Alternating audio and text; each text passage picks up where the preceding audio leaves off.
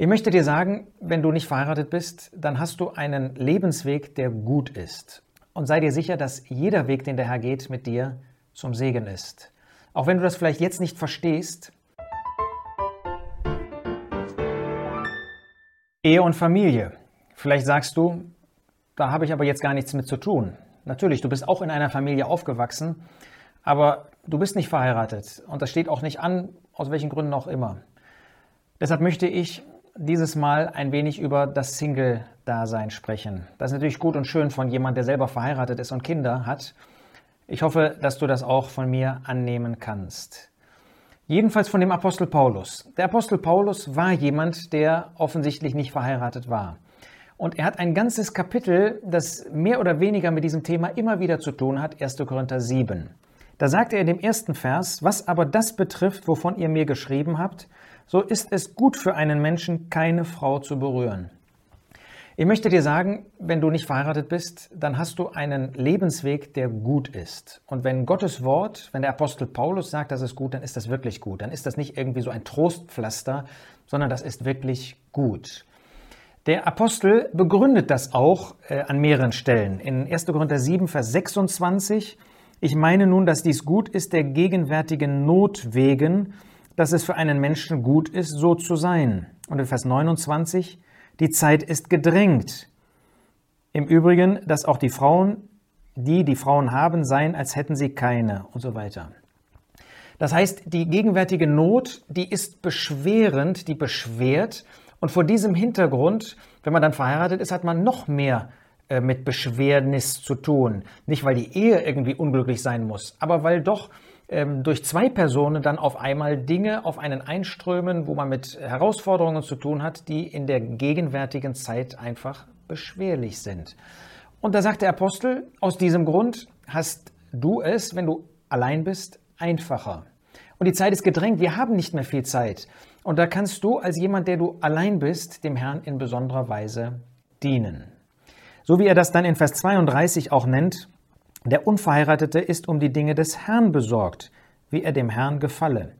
Das setzt natürlich voraus, dass du auch bereit bist, dich dem auszusetzen, dass du dich nicht mit deinem Alleinsein beschäftigst, sondern dass du wirklich um die Dinge des Herrn bekümmert bist. Aber das kannst du mehr als jemand, der verheiratet ist. Denn ich kann nicht sagen, ich führe jetzt die Dinge des Herrn, den Dienst des Herrn aus und meine Frau oder meine Kinder, die können bleiben, wo sie sind. Nein, ich habe zuerst die Verantwortung in der Ehe und der Familie. Und erst dann kann ich auch ähm, weiter in dem Dienst für den Herrn tätig sein. Und darauf musste Paulus, als jemand, der allein war, nicht Rücksicht nehmen. Er konnte in jeder Hinsicht in dem Dienst für den Herrn tätig sein. Und zum Schluss in Vers 38, also wer heiratet, tut wohl. Es ist also gut zu heiraten, sagt er. Und wer nicht heiratet, wird besser tun. Das heißt, auch in dieser Hinsicht, sagt der Apostel, ist es ein Vorzug, ein Vorrecht, etwas Besseres das ist dein Teil. Ob du das im Moment so siehst, mag vielleicht anders sein, aber der Apostel sieht das so, der Geist Gottes sieht, dass du einen Weg gehst, der sogar der bessere ist. Das heißt natürlich nicht, ähm, dass es nicht Herausforderungen, besondere Herausforderungen gibt, die auch Gottes Wort nennt, wenn du allein bist. Ein erster Punkt ist, auch in 1. Korinther 7, Vers 7, dass Paulus sagt, dafür ist eine Gnadengabe nötig. Nicht jeder ist in der Lage, allein zu bleiben. Und da sagt er ja gerade in den Folgeversen, und wenn du merkst, dass du nicht allein bleiben kannst, sollst du heiraten. Ja, vielleicht willst du auch heiraten. Aber aus irgendwelchen Gründen ist es nicht zu einer Ehe gekommen. Die Gründe können ganz vielfältig sein. Dann möchte ich dir doch Römer 8, Vers 28 zurufen, dass die Wege des Herrn immer gut sind für uns. Ja, der gleiche Apostel, der hier in 1. Korinther 7 von dem besseren Teil spricht für die allein Seienden sagt er auch, wir wissen aber, dass denen, die Gott lieben, alle Dinge zum Guten mitwirken. Das heißt, wenn du an den Jesus glaubst, dann darfst du wissen, dass auch dieser Weg, auch wenn du ihn jetzt als beschwerlich, vielleicht nicht als bevorzugt ansiehst, es ist doch gut, was der Herr für dich vorgesehen hat. Ja, eine Herausforderung für dich ist, dass du einsam sein kannst. Vielleicht hast du keinen, der dich ermutigt. Vielleicht hast du auch niemand, mit dem du dich aussprechen kannst oder beraten kannst. Nun, du kannst dir Vertrauenspersonen, vielleicht ähm, jemand wie du aus dem gleichen Geschlecht, der ähm, unverheiratet ist, suchen. Und doch ist das irgendwie etwas anders. Und mit dieser Herausforderung zu leben, das ist nicht einfach. Und ich will hier auch gar nichts schönreden. Ähm, aber der Herr ist doch da. Der Herr lässt dich in dieser Situation nicht allein. Zu ihm kannst du immer kommen.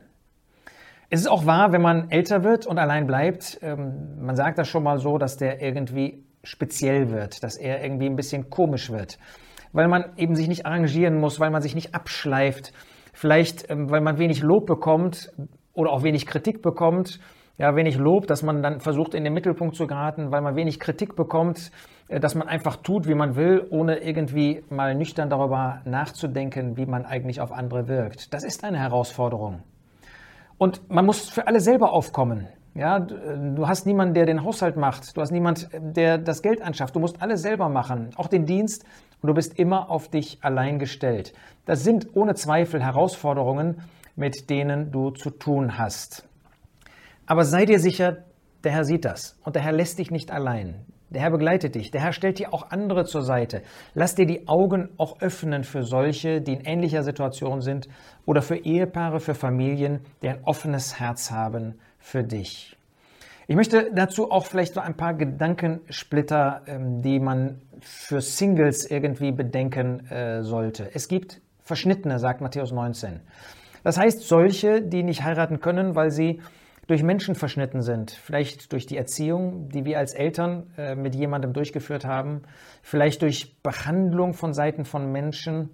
Ähm, das gibt es. Es gibt auch Verschnittene, und das ist natürlich das Größte, sagt der Herr Jesus, wenn man sich um des Reiches Gottes willen verschneidet. Das heißt, dass man bewusst sagt, ich möchte diese Zeit jetzt nutzen für den Herrn. Und denk auch mal an Paulus. Als Paulus im Gefängnis war in Philippi, Apostelgeschichte 16, da hat er nicht sofort losgesungen mit Silas zusammen, sondern er hat seine Zeit gebraucht. Du darfst dir auch Zeit nehmen, wenn du schon länger allein bist und irgendwie nicht damit so, so richtig zurechtkommst, darfst du dir Zeit nehmen, um das zu verarbeiten. Du musst nicht sofort Hurra schreien, das ist ja genau das, was ich äh, mir vorgestellt habe. Dann hast du dir wahrscheinlich oder vielleicht gar nicht vorgestellt. Und dann darfst du das mit dem Herrn besprechen, darfst du das auch mit Vertrauenspersonen besprechen und dann wird der Herr dir einen Weg zeigen, in dem du trotzdem glücklich sein kannst. Wer verbittert bleibt, für den wird das Leben bitter werden und bleiben.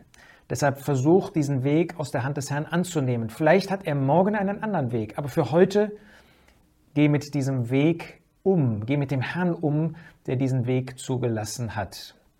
Und sei dir sicher, dass jeder Weg, den der Herr geht, mit dir zum Segen ist. Auch wenn du das vielleicht jetzt nicht verstehst, aber auch wenn es ein eingeschränkter Weg ist, es ist ein Weg, den der Herr für dich hat und auf dem er dich segnet, wenn du ihn aus seiner Hand annehmen kannst. Jetzt möchte ich einige Gedankensplitter sagen für uns, die wir selber nicht Single sind. Eins, was ganz, ganz wichtig ist, Singles brauchen kein Mitleid. Ja, wenn du jetzt mitleidig bist, das ist das allerletzte, was sie suchen und das verletzt sie. Was sie brauchen, ist Gemeinschaft. Ein offenes Haus, ein offenes Herz, vielleicht mal einen Besuch.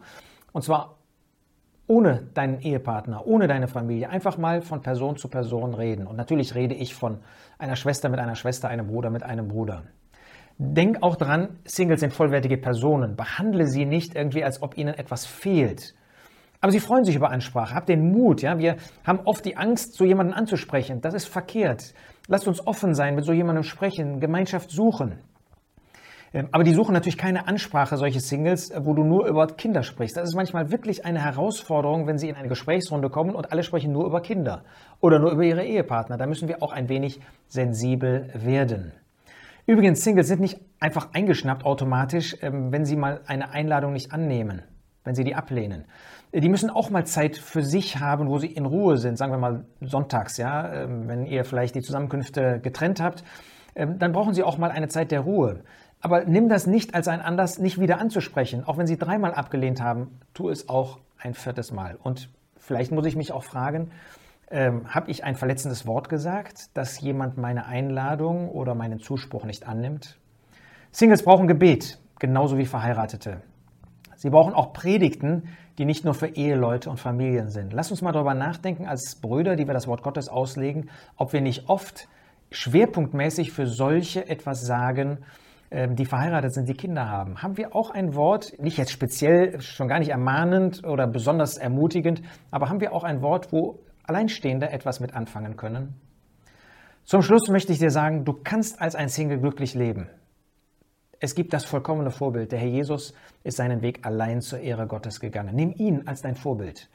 Wir haben eben über Paulus gesprochen. Er war auch alleine. Ein großes Vorbild. Wie hat er dem Herrn gedient? Wie ruhte er in dem Herrn? Wie war er glücklich? Du brauchst nicht so zu tun, als ob alles gut ist. Es ist gar nicht alles gut. Aber der Herr steht an deiner Seite.